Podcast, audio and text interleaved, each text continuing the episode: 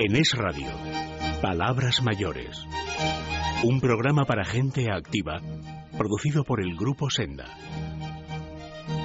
Presenta y dirige Juan y Loro. Buenos días, bienvenidos a todos en esta mañana de domingo 25 de mayo ya. Es el último domingo de mayo que vamos a estar juntos porque ya el domingo que viene eh, estrenamos el mes de junio con todos ustedes. Vamos a acompañarles, como siempre, hasta las 8 en punto de la mañana eh, con un montón de contenidos interesantes. Hablaremos de temas legales, mejor. Vamos a responder a sus dudas legales en nuestro consultorio jurídico. Vamos a conocer un proyecto que se ha puesto en marcha creo que hace muy poquito y que da un protagonismo muy relevante y muy especial a los mayores, que se llama Una vida, una carta. Tendremos nuestro tiempo del recuerdo. Hoy nos vamos a finales de los 50, 1959 y vamos a hablar de un libro que también ha salido hace muy poquito, que les vamos a mm, recomendar a través de una entrevista con su autora, con María Ángeles López de Celis, porque merece la pena conocer un poquito mejor a María Ángeles y hablar de este libro, Las Crónicas de Armiquelo, sobre eh, el, mundo, eh, el mundo vasco, sobre las negociaciones del gobierno con, con, bueno, con la banda terrorista ETA. Todo esto es lo que les proponemos hasta las 8 en punto. Espero que se queden ahí. Gracias de antemano y gracias también de antemano a mi compañera, a Marta Pérez, que está en control. Comenzamos. En Es Radio, Palabras Mayores.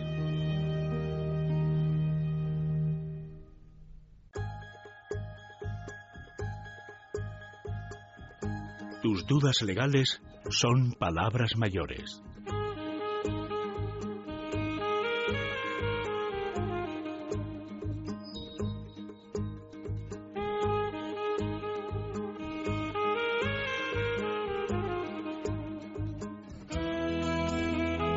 Pues vamos a empezar como cada domingo resolviendo esas dudas legales que ustedes nos hacen llegar a través de diversos medios, bien a través del correo del programa, palabrasmayores.gruposenda.net o a través de los profesionales que son los que resuelven estas dudas, que es la Asociación de Juristas Españoles Lex Certa. Como cada domingo, su presidenta está al otro lado del teléfono. Flor Generoso, buenos días. Buenos días. ¿Cómo estás? Bien, ya casi finalizando mayo. Mayo, mayo. El, este año, vamos, va que, que no nos estamos dando ni cuenta, Flor. Es verdad, ¿eh? es verdad. Bueno, eso que, quiere decir que ya tenemos cierta edad, tanto tú como yo. ya nos metemos en el veranito, que nos viene muy bien. Para el tema de huesos y todo eso. Para es verdad, ¿eh? Para tanto que hablamos aquí de salud y de calidad de vida también, pues para eso. Efectivamente, hay que cuidarlos. Vamos a resolver la duda que tenemos preparada para esta mañana, Flor, ¿te parece? Muy bien. Pues dice así, tengo una duda sobre gananciales que es la siguiente. Quisiera saber si tengo que tributar en la declaración de este año la ganancia que he obtenido por un piso que he recibido cuando he liquidado mis gananciales. Bueno, a ver, eh, a esta oyente mm, señor o señora, no, sabemos. No sabemos, no sabemos. Eh, la verdad es que la pregunta es un poco inconcreta, porque no nos dice mm, cómo ha liquidado sus gananciales, si vía judicial, vía notarial, eh, tampoco nos dice fechas. Entonces, mm, vamos a hacer una, vamos a resolvérsela mm, de una forma un poco genérica sin perjuicio de que efectivamente si quiere algo más concreto, lo mejor es que como luego vamos a facilitar nuestro número de teléfono, nuestra web y, nuestro email, pues eh, nos puede, se puede poner en contacto, remitirnos documentación y ya se le podríamos concretar algo más. Pero bueno, así con carácter general vamos a, vamos a decirle a este oyente que en principio no tiene que tributar en IRPF. ¿Por qué no tiene que tributar? Vamos a ver, está hablando de liquidación de gananciales.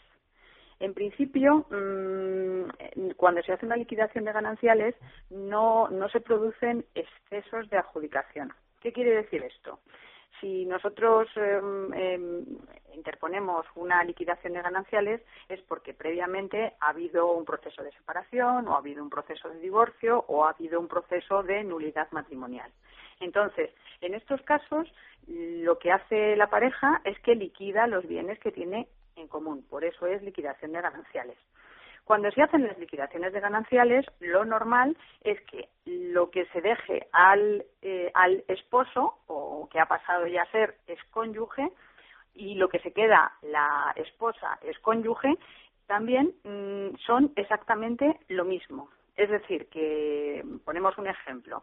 Si había un coche, unos saldos en cuentas y una casa y un ajuar doméstico, es decir, el mobiliario que existía dentro de esa casa, pues evidentemente si a ella se le ha dejado la casa, al esposo se le habrá dejado el resto de los bienes. Entonces, eh, se habrá igualado lo que le pertenece a ella con lo que le pertenece a él. En este caso, si eso es así, que es lo habitual cuando se produce esa liquidación de gananciales, no se ha producido lo que se denomina exceso de adjudicación. Si no existe ese exceso, no se ha generado ninguna ganancia patrimonial porque lo que le ha tocado a él es exactamente lo mismo que le ha tocado a ella, con lo cual no hay gravamen a efectos de IRPF, con lo, con lo que no tendría que incluir nada en la declaración de la renta. Esto es en términos generales.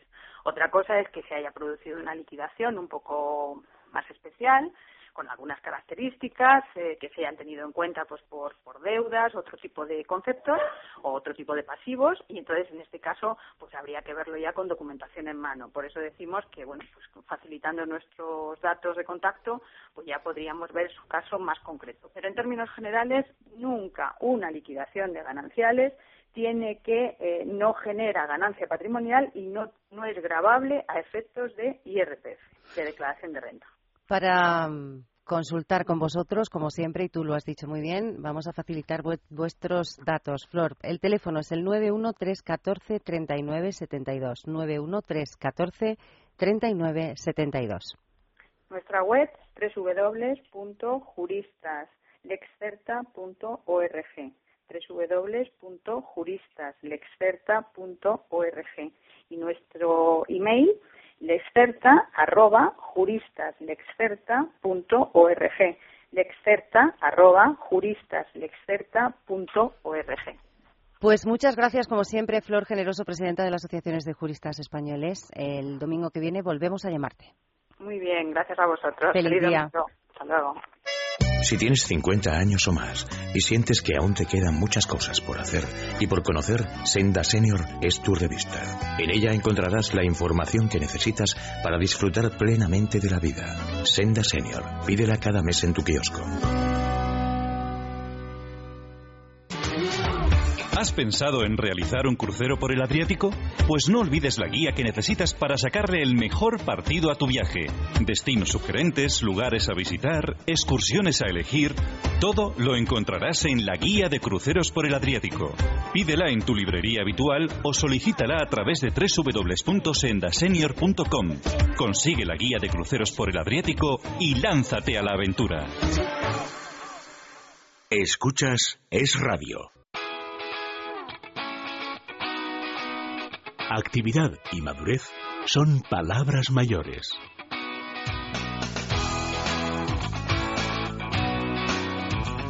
Ya saben todos ustedes que en este apartado, en esta sección del programa que llamamos Actívate, eh, hablamos de actividad de mayores. Y les decía al comienzo del programa que hoy vamos a tener la oportunidad de conocer una iniciativa que creo que es eh, bastante reciente que da un protagonismo muy relevante a los mayores y que tiene un nombre precioso. Se llama Una vida, una carta. Para hablar de esta iniciativa, eh, tenemos al otro lado del teléfono esta mañana a alguien que también ustedes ya conocen, estuvo con nosotros hace ya algunos meses. Eh, la invitamos cuando eh, se lanzó su libro La zona, la zona segura. Ella es especialista en psiquiatría. su nombre es Maribel Maseda y Maribel eh, ha tenido bien estar esta mañana de nuevo con nosotros para hablar de este proyecto. Maribel, buenos días. Hola, buenos días. Gracias por estar con nosotros. Muchas gracias a vosotros por contar conmigo. Les decíamos a los oyentes que vamos a saber hoy algo de una iniciativa, decía, no sé si es relativamente reciente, hace poquito, ¿no? Hace muy poquito, bueno, llevamos, nosotras llevamos, porque somos un grupo de cinco o seis personas, llevamos diseñándolo con muchísima ilusión los últimos cinco o seis meses y acabamos de lanzarlo ahora mismo a medios tanto de Internet como radio, televisión, prensa. Es una iniciativa que eh, tú nos tienes que contar ahora en qué consiste, pero que eh, voy a repetir el nombre porque me encanta el nombre que tiene. Una vida, una carta. ¿Qué es esto precisamente? Pues mira, es un movimiento y que pretendemos que las personas mayores, cada uno que decida qué es ser una persona mayor, nos escriban en una carta de su puño y letra una historia bonita, interesante, positiva, que no quieran que se pierdan el tiempo. Esa carta después la vamos a hacer viajar por algunas franquicias de cafeterías que se llama Saboreati Café, por aquí por España y Sudamérica, de tal manera que cualquier persona que vaya a tomarse un café cuente también con una carta que le van a entregar al azar y por sorpresa, de manera que durante ese minutito que esté leyendo o compartiendo con los amigos la carta, el mayor que la ha escrito sea el protagonista de las conversaciones y de esta manera esa historia que no quería que se perdiese en el tiempo va a continuar a continuar viajando sin saber realmente dónde va a acabar ese viaje. A ver, es decir, Maribel, a ver si me he enterado bien, que yo un día estoy en una cafetería eh, ¿Qué cafeterías has dicho que son? Saboreate y Café. Saboreate y Café. Eh, en España o en Latinoamérica estoy con unos amigos tomando un café y a la vez que me entregan, que me traen el café a la mesa, me traen una carta de una persona mayor que ha querido plasmar ahí una historia, como tú decías, eh, bonita, que es realmente su legado, algo que no quiere que se pierda, y en ese momento lo comparte, comparte su vida conmigo. Exactamente exactamente porque de esta manera personas anónimas nos dejan, como tú muy bien estás diciendo, un legado, pero al mismo tiempo nos hacen caer en la cuenta a todos de que esas personas anónimas que tienen 70, 80, 90 años, no por haber cumplido tantos años, han dejado de haber vivido todo lo que han vivido. Claro. A veces se nos olvida eso, ¿eh? eh solo nos quedamos en el, en el hoy de la persona que tiene 80 o 90 años y, y no somos capaces de reconocer que son 80 años vividos. Exactamente, de experiencias además que nos pueden ayudar tanto a todos los demás a crecer, porque es verdad que el mayor va a otro ritmo, pero precisamente por poder ir a otro ritmo se convierten en personas con unos rasgos de sabiduría temporal que todos nosotros deberíamos afanarnos por, por conservar y por aprender y por acercarnos a ellos para rozar esa sabiduría. ¿Cómo se te ocurre o cómo se os ocurre, porque hablabas también de, cuatro o cinco personas más, cómo se os ocurre poner en marcha esto? ¿Y cuándo? ¿Cuándo fue? No sé si fue a raíz de algo concreto o surgió la idea espontáneamente. Pues sí, se me ocurrió a mí, yo conocí a una muy buena amiga cuando ella tenía 86 años y la conocí un día en un parque, a mí en los parques me pasan cosas preciosas, y se sentó conmigo siempre iba con su gorra y con sus gafas ray Era una mujer increíblemente maravillosa, increíblemente interesante, que me enseñó mucho y una de las cosas que me enseñó fue cuando me dijo una frase que hoy repito muchísimo a jóvenes y ancianos. Me decía, a partir de una edad parece que tenemos que ser lo que los demás nos pidan, nos piden que sean. Decía, pero yo soy muy joven, únicamente tengo la piel arrugada y tengo tantas cosas que contar de todo lo vivido. Finalmente, bueno, esta mujer se fue después de unos cuantos años en los que pude deleitarme con, con su amistad y se me ocurrió que tenía que hacer algo para que tantas personas mayores que han vivido cosas tan importantes pudiesen contarlo, pudiesen decirlo y sobre todo que viajase por el mundo. Un buen día se lo comenté a Eva Álvarez, me senté con ella y le dije quiero que me ayudes a dar forma a este proyecto. Se lo conté y le pareció estupendo. Eva Álvarez es consultora de innovación en su propia empresa. Cuando sale y encuentra a Sari, tiene eh, muchísima experiencia en dar forma a proyectos de este tipo. Y después, bueno, se nos unieron eh, Roma Gutiérrez, Nuria Carbó y Donia, que gestionan eh, los gabinetes de prensa.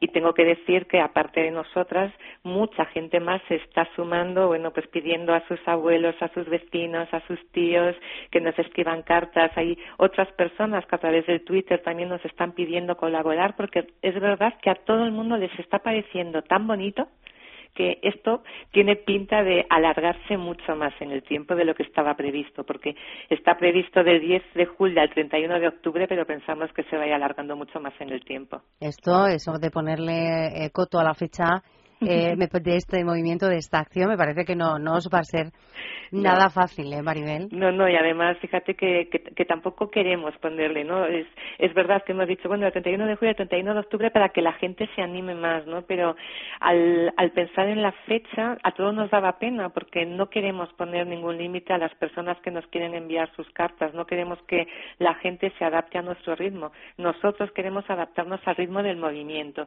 Y sí que queremos pensar, y desde luego por ahora está resultando así, que, va a ser un éxito claro, midiendo el éxito en función de las ganas que vemos que tiene toda la gente de participar.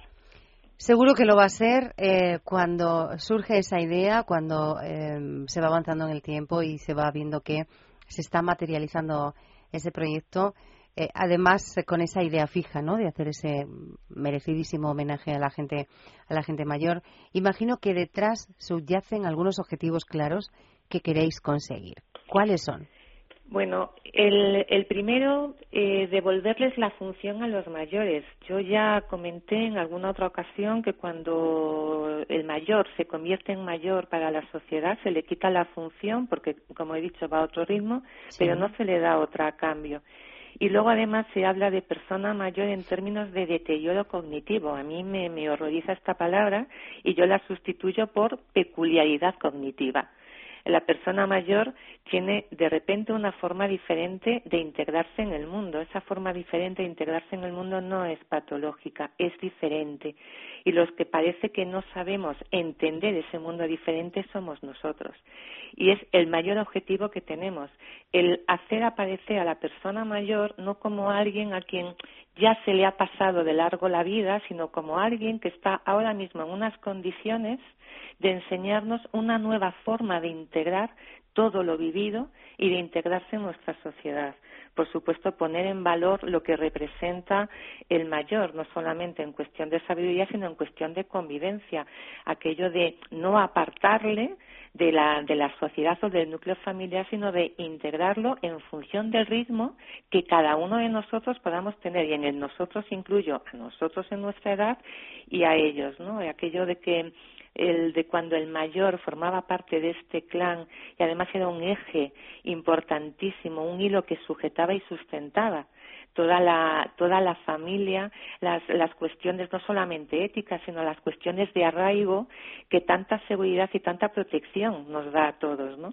Esos son los, los dos mayores objetivos, pero fundamentalmente, como te digo, aprovechar en el, en, el mejor sentido de la palabra, aprovechar todo lo que el mayor, por haber vivido lo que ha vivido, nos puede ofrecer, porque el mayor es capaz de extender en el tiempo un montón de datos que nosotros todavía no tenemos. El mayor sabe cómo hemos aplicado nuestra historia, cómo hemos aplicado los avances, los intentos, cómo hemos aplicado los errores.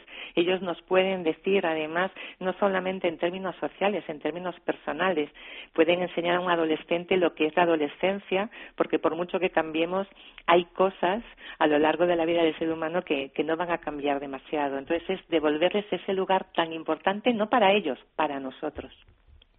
Una vida, una carta es el nombre de este movimiento, de esta iniciativa, eh, a través de la que los mayores van a dejar ese legado del que hablamos, una historia eh, importante, algo que ellos quieran que no se, que no se olvide.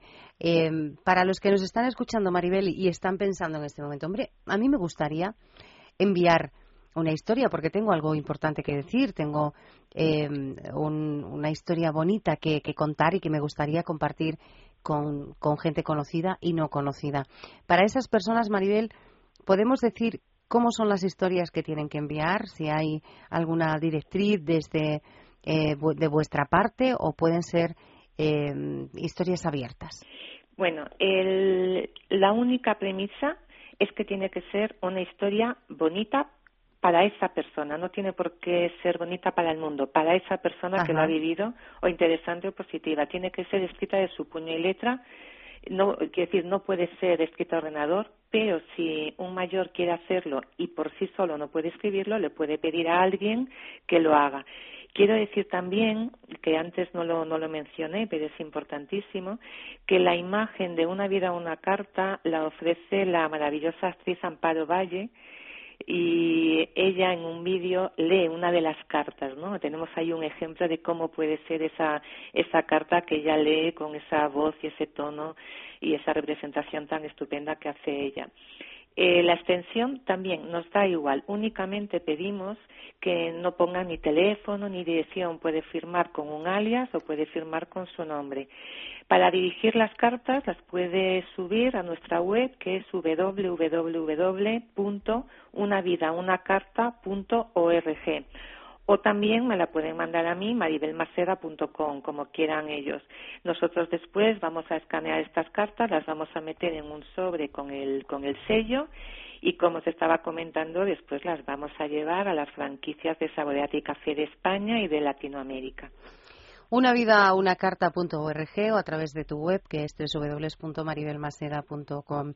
¿Edad límite habéis pedido o no? Nada, límite nada. De hecho, hay muchas personas de 55 años que dicen, bueno, yo no tengo 90 años, pero me gustaría tanto participar. Bueno, pues también, no pasa nada, ¿no? Y desde luego, límite de edad, nada. Cualquier momento es muy bueno para escribir esa carta. También hay personas jóvenes que nos han pedido, por favor, que les dejemos escribir una historia muy bonita de, de un abuelo o una abuela que ya no está, pero que les encantaría hacerles participar a través de su mano y, por supuesto, también les hemos dicho que estamos encantados de, hacerlo.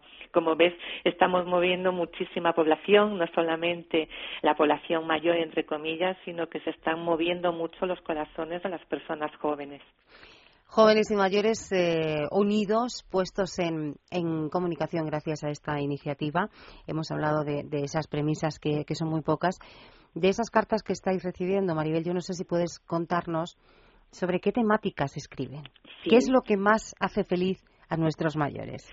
Bueno, mira, los viajes.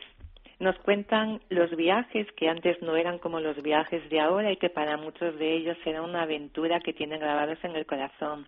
El primer empleo, pero sobre todo nos cuentan con tanta ternura el primer beso, ¿sabes? La primera mirada con, con la persona que cuentan que después fue su mujer o fue su marido.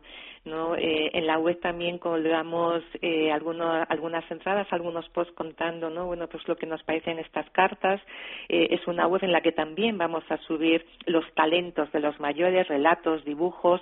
Es decir, es una web para que todos los mayores vayan depositando ahí todo lo que son capaces de hacer.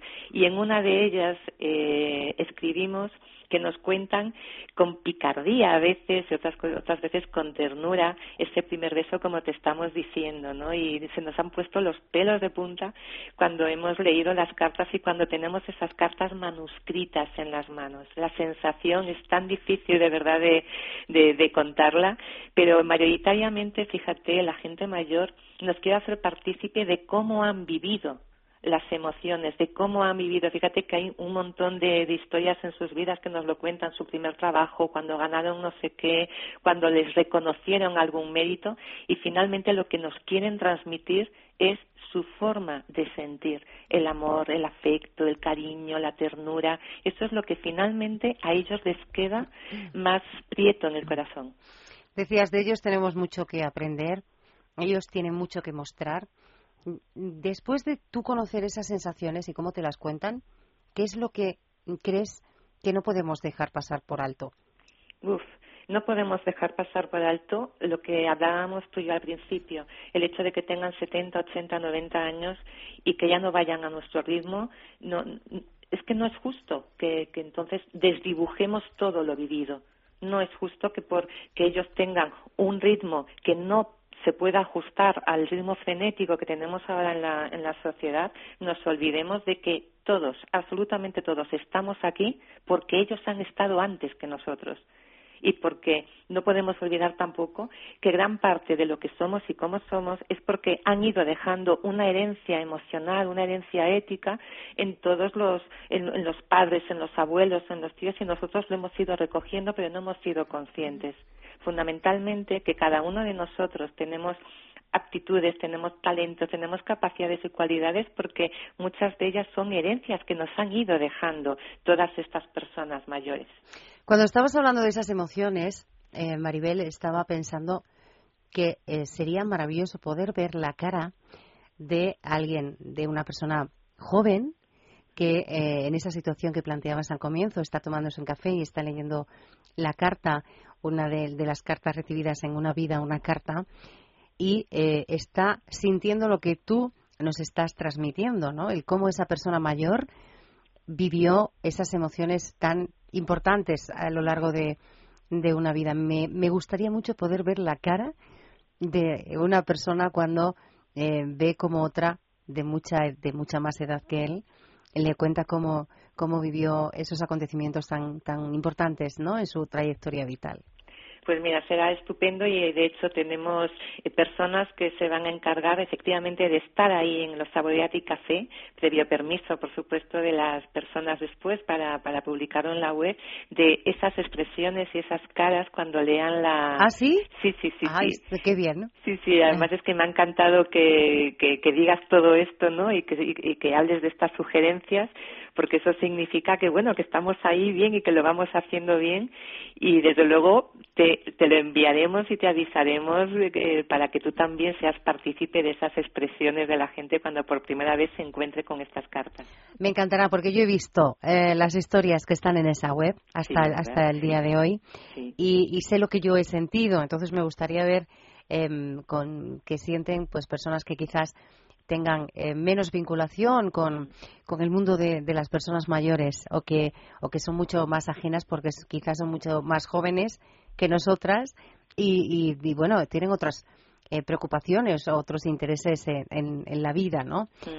Eh, Maribel, voy a recordar la fecha, a partir del 10 de julio. A partir del 10 de julio con él en el Saboreate y Café, efectivamente, la gente podrá recibir esas cartas por, por sorpresa siempre, aunque ya sepan y conozcan el movimiento, pero el movimiento, pero siempre será una sorpresa abrir el sobre y encontrarse con esa carta manuscrita. Hasta el 31 de octubre, de momento, de momento esto no, yo no, yo no lo daría por, por cerrado y Maribel sí que me gustará antes de, una vez que comience, y antes de que concluya, al menos esta fecha que hemos dado, el 31 de octubre, que te pasaras por aquí, por los estudios de radio, y pudiésemos eh, hablar mucho más tranquilamente sobre esta iniciativa que eh, lo hemos dicho al comienzo porque así lo creemos es mm, entrañable eh, y yo creo que además puede ser muy útil porque es cierto que cuando tú conoces las cosas o conoces a alguien te puedes hacer mucho mejor una idea de eh, cómo es, de cómo siente, de cómo piensa y eso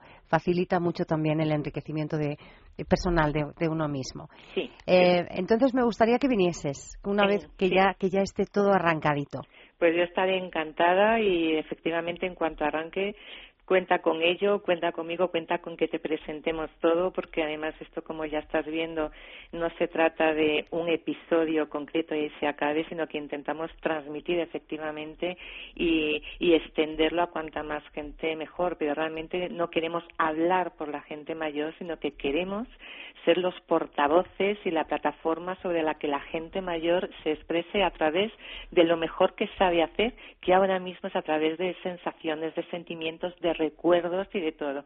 Así que para mí será un placer poder estar contigo y hablar cara a cara contigo. Será un placer. El placer va a ser nuestro. Además está bien que se hable de los mayores. Nosotros hablamos cada sábado y cada domingo de ellos, pero nos gusta más escucharles.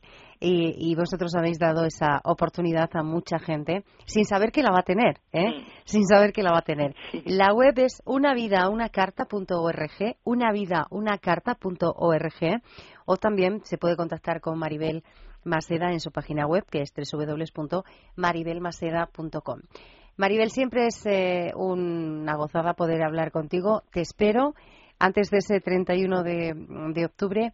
Y bueno, te iba a decir que todo vaya muy bien. No, esto ya em, pinta muy bien, va a ser todo un éxito. Simplemente enhorabuena a ti y a todas esas mujeres que has mencionado por haber tenido esta idea genial. Muchísimas gracias a vosotros, encantada. Un abrazo, Maribel. Un abrazo.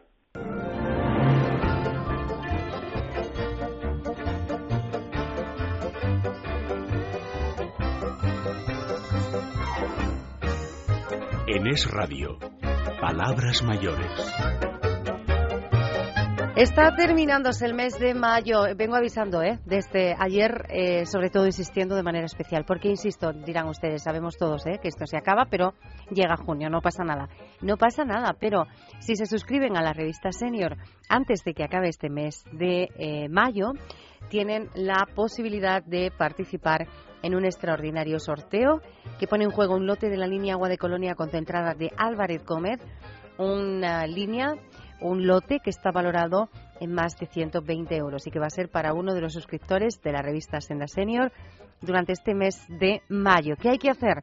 Bien entrar en nuestra página web que es www.sendasenior.com www.sendasenior.com o bien enviar a la revista eh, el boletín de suscripción que aparece en la revista, lo rellenan y nos lo hacen llegar a la calle Capitán Ayas 56, séptimo de, de eh, Madrid. Para cualquier duda pueden escribirnos al correo, al del programa, y les eh, orientaremos, que es palabrasmayores arroba gruposenda.net o llamar al teléfono del Grupo Senda que es 91373 4750.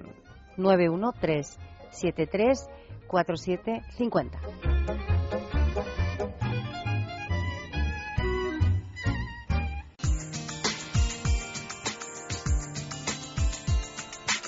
Estudiar es una excelente opción para mantenerse activos también en la madurez.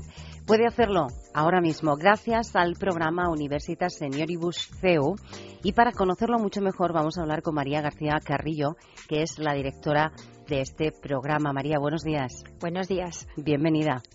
muchas gracias, Juani. Vamos a informar a los oyentes sobre este programa Universitas eh, Senioribus CEU. ¿Qué es concretamente el programa? La Universitas Senioribus CEU es la universidad senior, la universidad eh, para adultos mayores de 40 años del CEU, donde estudian pues eh, aproximadamente unos 600 eh, adultos que no son otra cosa que personas con inquietudes culturales. Para estos adultos mayores de 40 años que tienen inquietudes culturales, como dices, María, eh, ¿están planificados los exámenes también o no? No hay exámenes. A ver, explícalo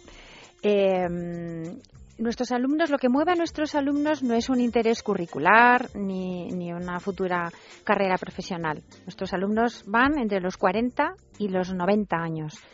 Entonces, lo que mueve a nuestros alumnos es el placer de aprender. Sin exámenes. Sin exámenes, todo, sin exámenes ni trabajos, pero siempre con profesores universitarios y los mejores del CEU. Esto es muy importante.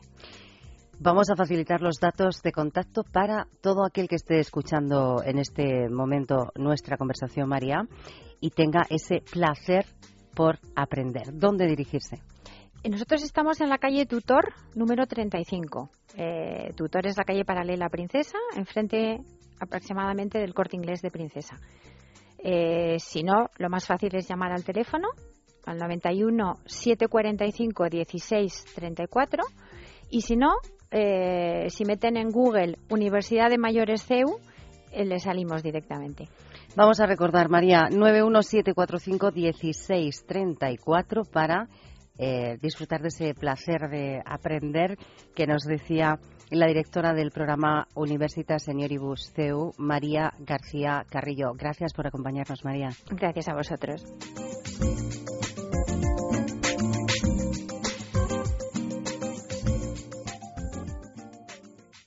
Nuestro personaje de la semana.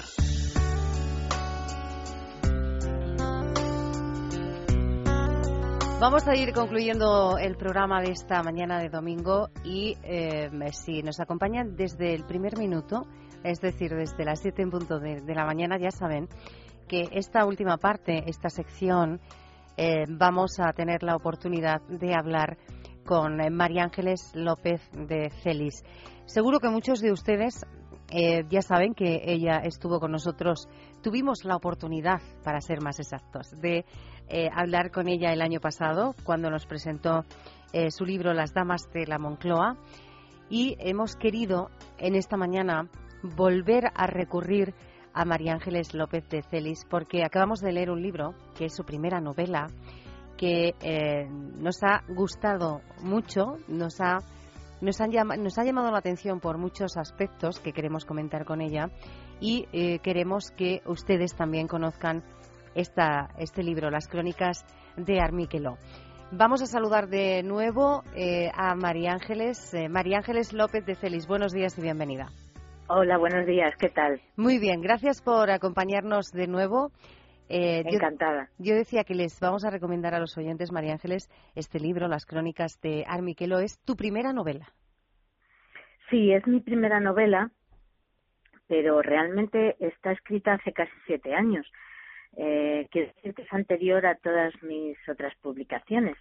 Es curioso, pero a veces, eh, bueno, pues ahora me preguntan, ¿y cómo es que se ha pasado usted del ensayo a la novela? Digo, pues casi que es un poco... Al contrario, ¿no? Empecé por la novela y después continué con el ensayo. Me siento absolutamente cómoda eh, escribiendo no ficción y me gusta muchísimo el ensayo que no pienso abandonar en absoluto, pero mm, la verdad es que era una espinita que me tenía que quitar publicar esta novela. Esta novela en el que eh, María Ángeles nos cuenta la historia eh, de bueno de cómo se desarrolla, cómo se fragua y cómo se lleva a la práctica una eh, posible negociación entre el gobierno y la banda terrorista ETA. la novela es mucho más que eso, pero para ubicar un poco a los oyentes que no hayan tenido María Ángeles oportunidad de leerla todavía, decías, la escribí hace siete años, es anterior a los otros libros, a los presidentes de En Zapatillas, el que decíamos de las damas de la Moncloa y al síndrome de Alibaba. ¿Por qué publicarlo ahora?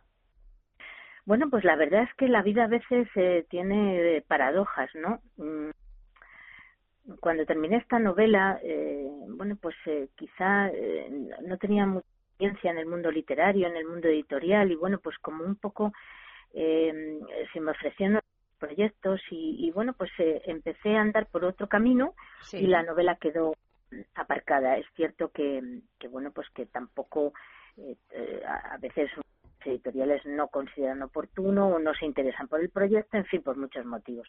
Entonces, pues la verdad es que había quedado un poco ahí en el limbo hasta que el año pasado la editorial Odeón eh, conoció el texto y le gustó tanto que apostó a por el proyecto sin, sin paliativos. Y bueno desde aquí quiero darles las gracias y, y, en fin eh, ellos esto nunca hubiera sido posible. Y bueno pues la verdad es que creyeron en mí empezamos a juntos y, y aquí está el resultado. Curiosamente hablo del verano pasado más o menos cuando se materializó ya la posibilidad de, de publicar el texto y no sabíamos en absoluto nadie conocía lo que iba a suceder después. Es decir, que de nuevo las víctimas del terrorismo, de nuevo un proceso que está llegando a su fin, pero que todavía está en pletazos, eh, bueno, pues iba a ser otra vez mm, de rabiosa actualidad. No sabemos lo que ha ido sucediendo a partir de más o menos el final del 2013 con el tema de la doctrina Parot, en fin, un montón de, de acontecimientos que han hecho que vuelva otra vez de nuevo a ser noticia. Por eso te preguntaba, María Ángeles, precisamente eh, esa coincidencia casi casi, ¿eh? esa coincidencia en el tiempo cuando ya sabíamos que, llevaba esta novela em, pues algunos años algunos años escrita. Te preguntaba el porqué de ahora y, te tengo que preguntar por qué sobre este tema, más allá mm. de la preocupación eh, con, sobre la preocupación que todos, ¿no? Todos tenemos como ciudadanos con respecto al terrorismo por supuesto, como todos los ciudadanos, hemos vivido, los que ya tenemos una cierta edad, eh, hemos vivido los años los años de plomo del terrorismo y eso creo que ninguno de nosotros, eh, ninguno de los españoles lo podrá olvidar, como así debe ser además.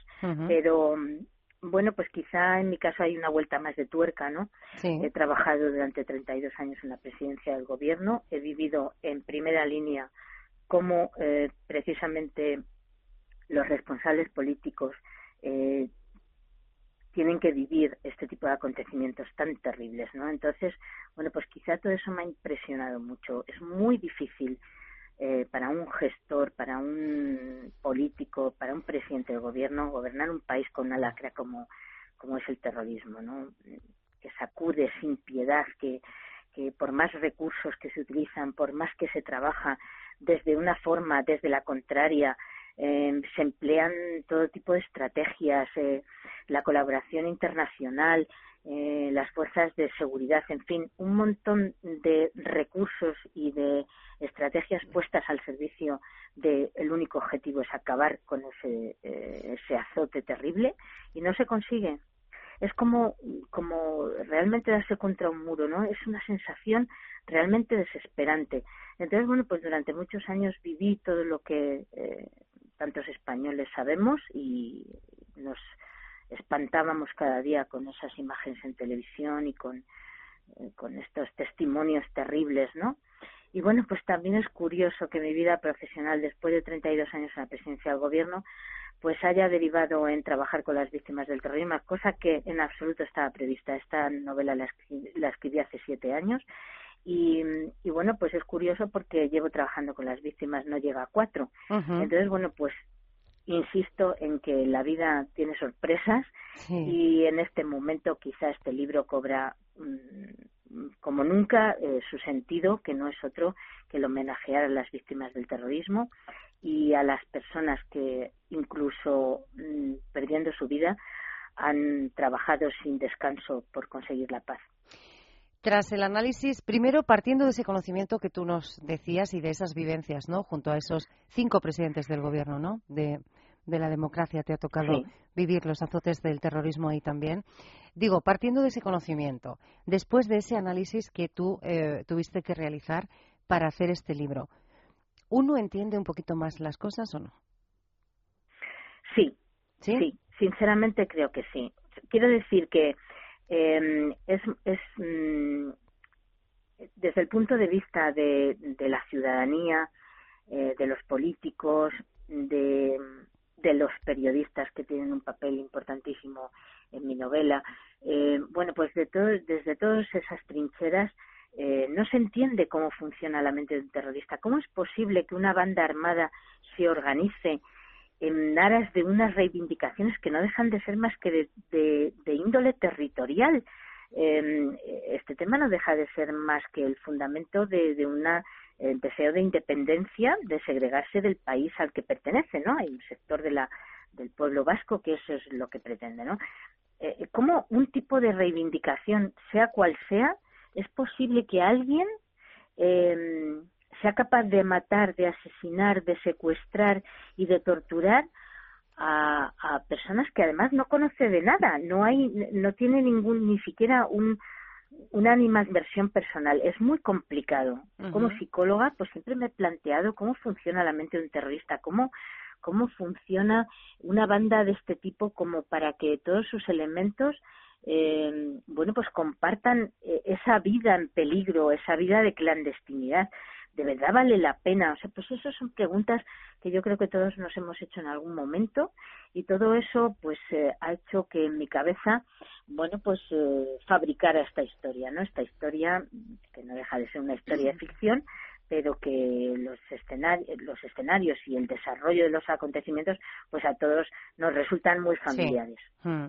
Eh, te decía si llegabas a entender un poco mejor, porque es verdad que cuando una se va metiendo de lleno en la historia, eh, sobre todo en la parte, porque la, la, novela, la obra, podemos decir que tiene como dos partes, ¿no? Una que es así como, que es la novela en sí, más novelada, y otra que yo creo que es una licencia tuya donde además nos ayudas eh, a través de, otras explicaciones a, entender cuál ha sido, cuál ha sido la, eh, el origen y el desarrollo de todo lo que ha sucedido, efectivamente. De todo, de todo el problema. Te decía, cuando ya te vas metiendo de lleno en esa historia, cuando ya están los actores, por decirlo así, protagonistas sentados en esa mesa de, negociación, uno lo que piensa es eso, pero bueno, ¿cómo María Ángeles ha podido, eh, eh, mm, bueno, pues trasladarse, volcarse, vaciarse para estar en, eh, en mm. personalidades tan diferentes, ¿no? Sí, la verdad es que todo el mundo me lo pregunta y yo a veces no sé muy bien cuál es la respuesta, lo tengo que reconocer.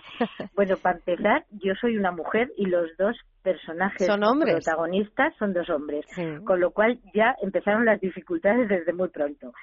Pero después es cierto que quizá lo que más me ha costado ha sido, bueno, pues meterme, intentar meterme en la piel de un terrorista, cómo piensa un terrorista, qué es lo que pretende, eh, cómo funciona su cabeza, porque no olvidemos nunca que estos señores independientemente mm, de su faceta eh, como elementos de una banda armada, eh, tienen madres y las quieren y lloran cuando se mueren sus perros. Quiero decir que son personas que ah, eh, tienen otra otra personalidad que es normal, que funciona como el del resto de los humanos. Me ha costado muchísimo y por supuesto tanto o más me ha costado meterme en la piel de quien ha de sentarse enfrente mm, y negociar con alguien que sabe eh, que ha matado, que ha extorsionado y que ha eh, ejercido la crueldad más absoluta y más vil contra sus propios conciudadanos. Es muy difícil no sé si lo habré conseguido, pero realmente el feedback que estoy recibiendo es que la gente de verdad queda muy impresionada. Sí, sí, es, es verdad. Por eso, hombre, si no lo hubieras conseguido, de momento ya no nos plantearíamos ¿eh? tantas cosas cuando, cuando vamos avanzando en la lectura de las crónicas de, de Armiquelo. Eso es lo más difícil. ¿Y lo más fácil que ha sido, María Ángeles? Lo más fácil, hablar de la vida, de la muerte, del amor, de lo que pienso de los hijos, de la paternidad, de la amistad, que hay una historia de amistad muy muy importante, de lo que pienso del, del, de lo que es el servicio público, el, el honor, el sentido del deber, cómo algunas personas son capaces de llevarla hasta los últimos extremos, ¿no? Hasta jugarse su vida por defender en lo que creen. Eso hoy por hoy parece que todavía nos suena como a historias del pasado, ¿no? Eso hoy nos cruje un poco.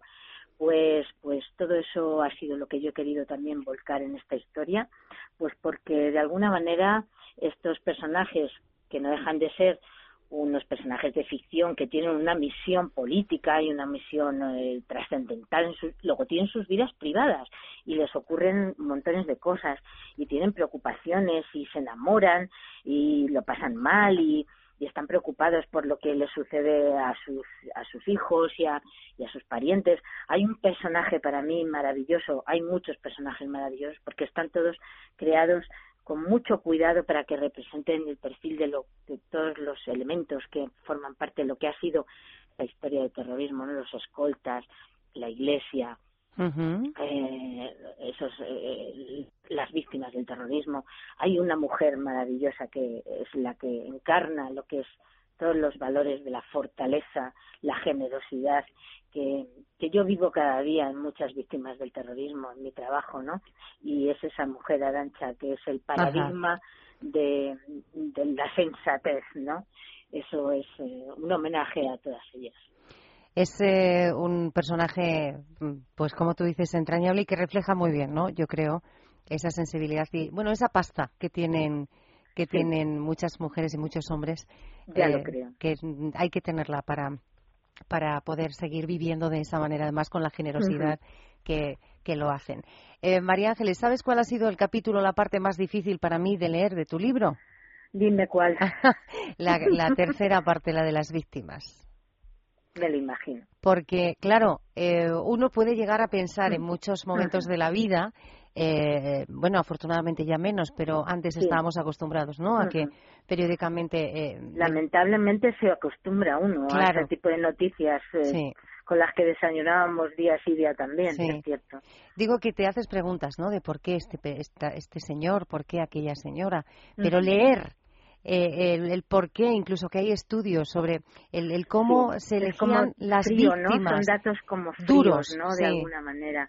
Lo que pasa es que a mí me parecía importante claro. porque también hacen pensar y hacen reflexionar y bueno, es un conocimiento mayor de lo que es el mundo, el mundo marginal de los criminales, ¿no? Y de, bueno, es que parece mentira que en España, porque parece como que eso sucede en el Yemen o en sitios así que están muy lejos y que tienen una filosofía de la vida, una forma de vivir muy distinta. ¿Cómo es posible que en el País Vasco eh, tu propio vecino haya sido capaz? Eh, quiero decir que se viven en el País Vasco las cosas se viven de otra manera. En el resto de España, bueno, pues efectivamente se acabó eh, los atentados, la violencia ha terminado y nosotros podemos seguir con nuestras vidas y de verdad que es lo que hacemos porque el problema ya se ha terminado y entonces para nosotros la vida sigue y afortunadamente nos hemos librado de una lacra tremenda pero en el País Vasco eso no, no funciona así pues porque eh, hay una convivencia y ahora hay que ir hacia la reconciliación y eso lleva mucho más tiempo.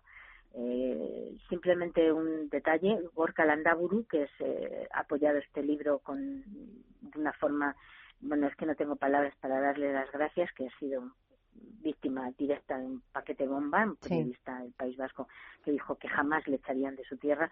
Bueno, pues este hombre mm, contaba que tiraba la basura como cualquier vecino en su calle, a un contenedor, donde la tira también Kubati, que es un asesino eh, de la banda terrorista que mm, mató a Yoyes, por ejemplo, la única eh, mujer que, que, bueno, de alguna forma fue una terrorista arrepentida y su propia banda eh, la asesinó. Entonces, bueno, pues todo esto hay que digerirlo y lleva su tiempo. Claro, por eso te decía que hay cosas que, sabiendo una que ya está un poco fuera de esa parte novelada, pues que como que, que cuesta.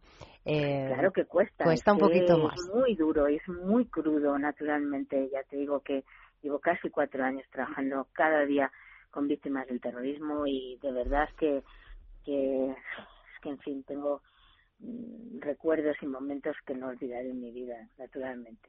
¿Tú crees? Esto no es una novela, esto no, es, la, vida es, real. Es la vida real. María Ángeles, ¿tú crees que este problema tiene eh, alguna, tiene solución eh, que lo vamos a conocer. Creo que la violencia ha terminado.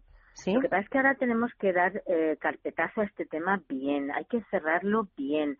No se pueden cerrar las cosas en falso para que después suceda, haya eh, recovecos, haya agujeros, haya resquicios por donde pueda, eh, en fin, haber tentaciones de nuevo parecidas. Esto hay que cerrarlo bien.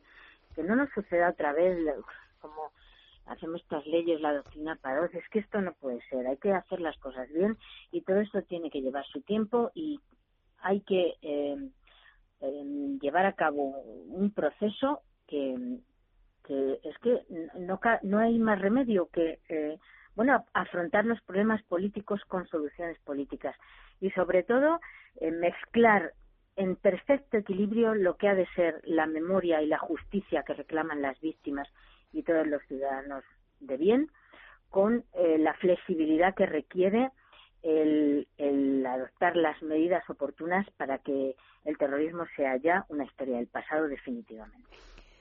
Em, necesitabas, necesitábamos saber cuál era tu, opinión eh, al respecto. Antes de que se nos acabe el tiempo, quiero saber dos cosas. Primero, has dicho al comienzo eh, em, que tú has mm, podido vivir cómo eh, se tomaban desde, desde eh, la Moncloa eh, estos actos, ¿no? Porque has formado parte de la Secretaría de cinco presidentes de la democracia. queríamos saber cómo se vivía eso en, en, en esos momentos, independientemente del, del presidente del gobierno que fuera. Claro, claro.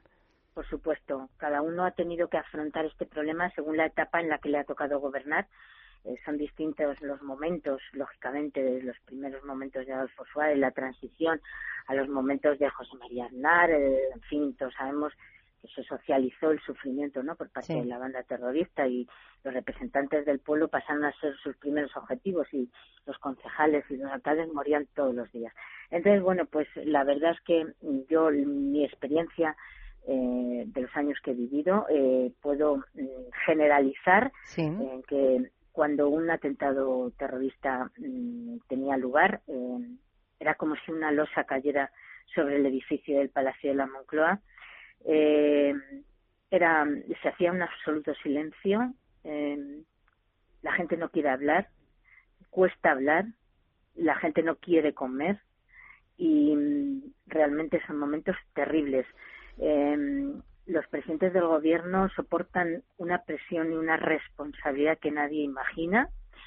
Y, bueno, sobre todo eso es una sensación de impotencia, de rabia, en la que uno ha de dar una imagen de fortaleza de, de cara a la ciudadanía, eh, que uno sabe lo que hace y, y, tiene que el país está en buenas manos, trasladar esa confianza en que seguimos luchando por el camino correcto y cuando las cámaras ya no están hay que ver a un presidente absolutamente eh, crispado, rabioso como no puede ser de otra manera y con, en fin, un montón de sentimientos que, afloran como cualquier ser humano. Y te decía dos cosas antes de terminar. Eh, vamos a recordar a todos que es la primera novela, cuarto libro de eh, María Ángeles López de Celis, primera novela, Las crónicas de Armiquelo, que, eh, como ella muy bien ha dicho, em, ha sido gracias a la editorial Odeón, es decir, que tenemos que buscar también ese sellito de la editorial Odeón para reconocer el libro, Las crónicas de Armiquelo. Y, eh, María Ángeles, me vas a permitir que te despida porque del final del libro no vamos a avanzar nada, merece la pena de verdad. Claro que no. Porque es muy emocionante. Digo, que me vas a permitir sí que eh, una de las frases eh, tuyas del, de la última de la última parte del, del libro que dice no olvidar nunca que la razón y la palabra deben sonar con más fuerza que las pistolas y las bombas. Lo contrario es, además, diabólico, un camino que no lleva a ninguna parte. María Ángeles López de Celis, gracias por esta obra y gracias por estar con nosotros esta mañana. Muchas gracias a vosotros, un placer. Un abrazo. Muchas gracias, igualmente. Vivir de forma independiente y con calidad de vida es fundamental para cualquier persona, pero también lo es sentirse seguro, protegido, tranquilo. La teleasistencia es un servicio que con ayuda de la tecnología pone a tu disposición una serie de recursos que te garantizan una atención inmediata en caso de necesidad. Tan solo pulsando un botón, el servicio de teleasistencia de Tunstal Televida te responde siempre, las 24 horas del día, los 365 días del año. Llegamos a todos los lugares siempre estamos al otro lado. Llevamos más de 20 años cuidando de los mayores y en la actualidad atendemos a 240.000 personas en toda España. ¿Y tú? ¿Quieres sentirte seguro? Infórmate. Llámanos al 901-110-901. En Es Radio, Palabras Mayores. Ya saben que voy a hablarles de suscripciones y de regalos, pero antes, eh, permítanme que eh, avance algo más. El fin de semana que viene, es decir, cuando volvamos a encontrarnos la semana que viene, eh, vamos a poder ya informarles de algunos de los contenidos que van a aparecer en la revista Senior del mes de junio. Eh, si en este caso la portada en el mes de mayo era un caballero, Michel, bueno, pues era una mujer. No puedo avanzar mucho más. será una portada femenina, así yo creo que soy mucho más exacta. Ah, podremos avanzar algunos de los contenidos, como, como les digo, porque ya el domingo, el día 1, la revista Senior estará en todos los kioscos de España. Si lo que quiere es que esta revista le, le, llegue a casa sin tener que bajar a buscarla cada mes, pues lo mejor es suscribirse. ¿Cómo se puede suscribir? Bien enviando el eh, cupón que aparece en la revista a Grupo Senda, Capitán Haya 56, séptimo D 28020 de Madrid, o bien a través de nuestra página web que es www.sendasenior.com. Además, esto de suscribirse, pues tiene muchas ventajas, no solo que la revista le llegue a casa por 20 euros eh, al año, sino que además entra en el sorteo eh, de un lote, en este caso, en el mes de mayo, de un lote eh, de productos de la línea Agua de Colonia Concentrada de Álvarez Gómez, un lote que está valorado en más de 120 euros. Este lote eh, es el regalo de este sorteo para los suscriptores que bueno pues que materialicen esa confianza con el grupo Senda, esa suscripción durante el mes de mayo. Repito, cupón que aparece en la revista o bien eh, www.sendasenior.com.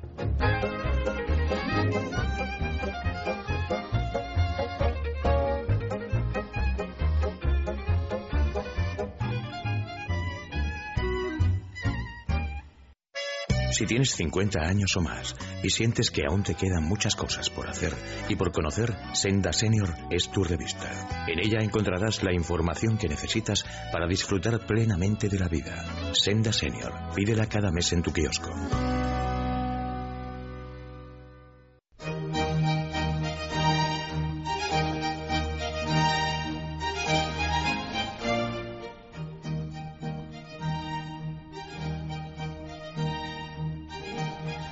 Pues hasta aquí llegamos. Ha sido un lujo poder acompañarles eh, en esta mañana de domingo. Ya estamos preparando los programas de la semana que viene, el sábado y el domingo. Ya saben que nos encontramos. Nosotros estamos aquí. Espero que ustedes ahí al otro lado, desde las 7 en punto hasta las 8 en punto de la mañana. Ya saben que en ese momento eh, llega nuestro compañero Luis eh, del Pino. Ha sido un placer poder acompañarles. Gracias a todos por estar ahí. Gracias a mi compañera Marta Pérez, que ha estado en control haciendo que todo esto les llegue con la perfección. Seguro que, que les ha llegado. Que tengan un feliz día.